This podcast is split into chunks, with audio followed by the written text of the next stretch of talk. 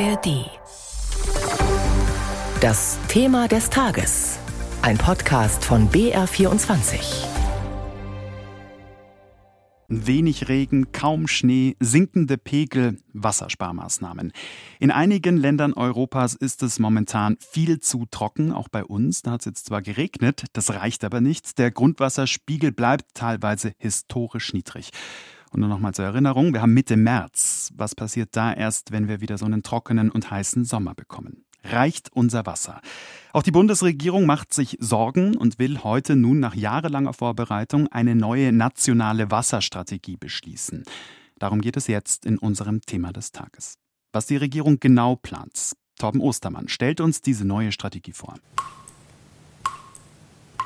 Wir merken im Zuge der Klimakrise alle, dass wir mit unserem Wasser sorgfältiger umgehen müssen. Sagt Bundesumweltministerin Steffi Lemke von den Grünen im Interview mit dem ARD Hauptstadtstudio. Wasser, unsere wichtigste Ressource. Überlebenswichtig für Mensch und Natur und in den letzten Jahren immer wieder ein Problem, weil es zu wenig davon gab. Das Frühjahr 2020 war in Deutschland eines der sonnigsten seit Beginn der Wetteraufzeichnungen. Außerdem war es im langjährigen Mittel viel zu warm und es fiel auch zu wenig Regen.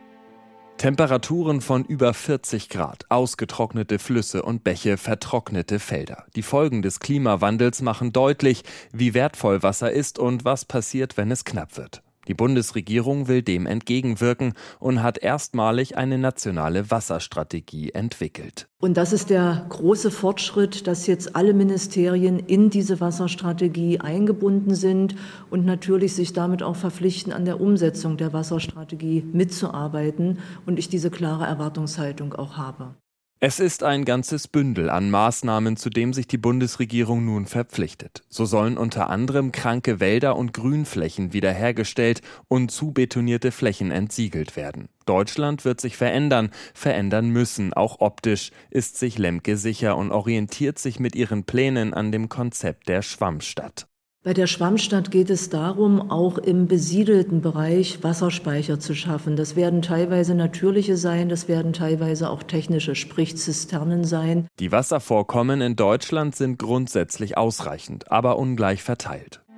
Umweltexperten beklagen seit Jahren, dass die Bundesregierung eine Strategie entwickeln müsse, um der drohenden Austrocknung entgegenzuwirken. Passiert ist wenig. Zu groß womöglich auch der Druck von denen, die besonders viel Wasser verbrauchen, etwa dem Energiesektor. Riesige Mengen Wasser verschlingen Atomkraftwerke zur Kühlung.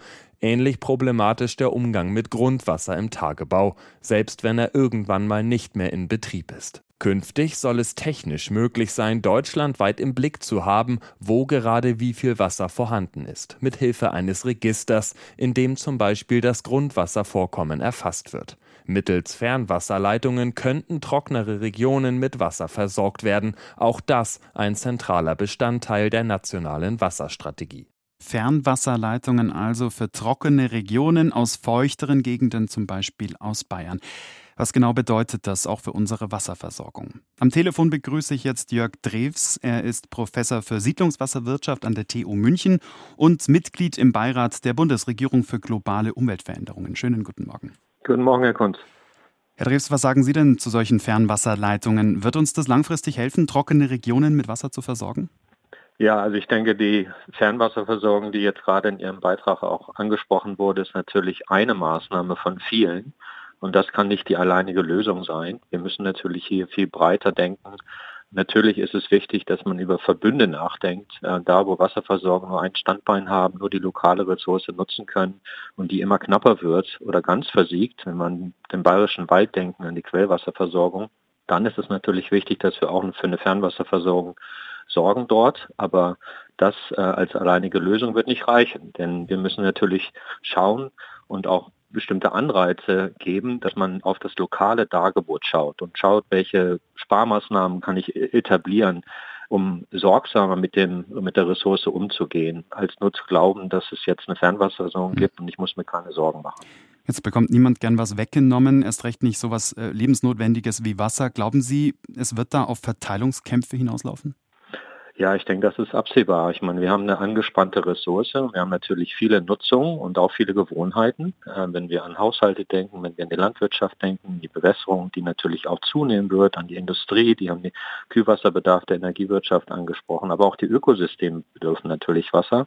Und in den Regionen, wo das Dargebot angespannt ist, wird es dann zu Verteilungskämpfen kommen. Und die müssen wir natürlich auch gesellschaftspolitisch diskutieren. Wer darf wann wie viel Wasser für welchen Zweck hm. nutzen? Mhm. Natürlich ist da erstmal ganz wichtig, dass die öffentliche Trinkwasserversorgung gewährleistet ist. Und das ist, denke ich, auch Konsens bei allen.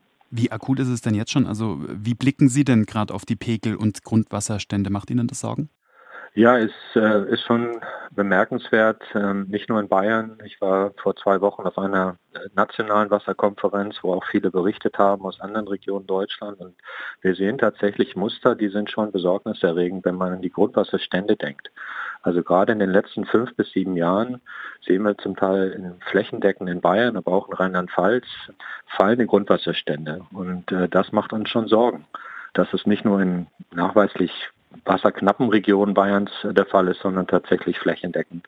Und was bedeutet das? Wir haben natürlich dann auch äh, Effekte auf die Trinkwasserversorgung, wir haben Effekte auf die Vegetation, auf die Landwirtschaft. Wir können also nicht allein auf die Regenerneuerung des Grundwassers hoffen, sondern wir müssen wahrscheinlich hier auch mit Stützungsmaßnahmen nachhelfen, also künstliche Grundwasseranreichung betreiben, versuchen mehr Regenwasser zu versickern lokal. Wie kann das funktionieren? Also wie kann man den Grundwasser künstlich sozusagen steigen lassen?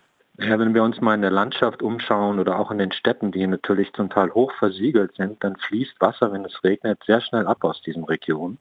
Und äh, das müssen wir natürlich umbauen. Das müssen wir verhindern. Wir müssen versuchen, dass wir mehr Wasser lokal versickern äh, zurückhalten in kleinen Speicherbecken, in Gräben, wo Wasser versickern kann, in den Städten entsiegeln, Freiräume schaffen, auf denen Regenwasser versickern kann. Das hilft uns in zweierlei. Es schafft neues Grundwasser, aber es entlastet auch die Gefahr für Sturzfluten, die sich dann zu Hochwässern aufbauen. Also wir müssen einfach Räume schaffen, in denen Wasser zurückgehalten wird und das idealerweise mhm. lokal. Und damit stützen wir auch die lokale Wasserversorgung. Jetzt haben Sie gesagt, Sie waren in Bayern unterwegs und das, was Sie beobachten, das macht Ihnen Sorgen. Jetzt sagt doch aber die bayerische Staatsregierung, bei uns in Bayern wird es kein Problem geben. Wir haben genug Wasser. Stimmt das? Das stimmt erstmal generell in der pauschalen Aussage. Sicherlich sind wir da gesegnet in Bayern. Wir haben sehr, sehr viele Wasserressourcen, aber sehr ungleich verteilt. Und ich denke, dass wir nicht unbedingt sagen können, dass wir für alle Nutzungen in Zukunft auch noch ausreichend Wasser haben. Und das vielleicht auch zeitlich differenzieren müssen. Also Sie haben schon auf den Extremsommer im letzten Jahr, wenn wir an 2018, 2019 denken, an den sich alle erinnern noch können, haben wir Extremsituationen erlebt, wo eben auch dann für Bewässerung, für städtisches Grün nicht ausreichend Wasser mehr da war und wir sehen enorme Veränderungen.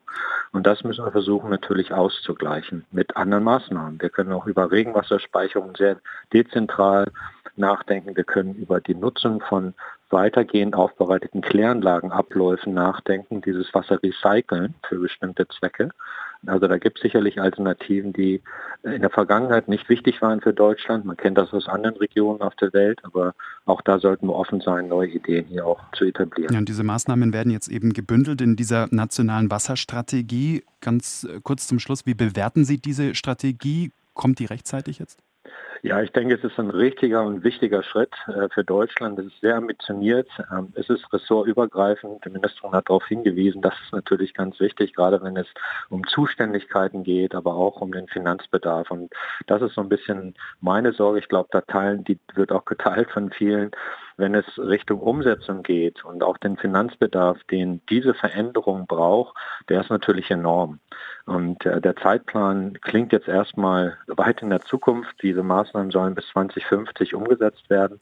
Aber wenn wir die Veränderung sehen, dann müssen wir es deutlich beschleunigen. Also wir brauchen eigentlich noch ambitioniertere Ziele und wir müssen auch Zuständigkeiten, denke ich, bündeln und das Ganze deutlich beschleunigen. Und diese Ausführung, die findet sich leider in der Strategie noch nicht. Also da sind noch spannende Dinge, glaube ich, zu klären und auch zu verhandeln, damit wir mit dieser Strategie zukunftsfähig werden. Also ein Schritt in die richtige Richtung, aber wir müssen ambitionierter sein, sagen Sie. Vielen Dank, Herr Drews.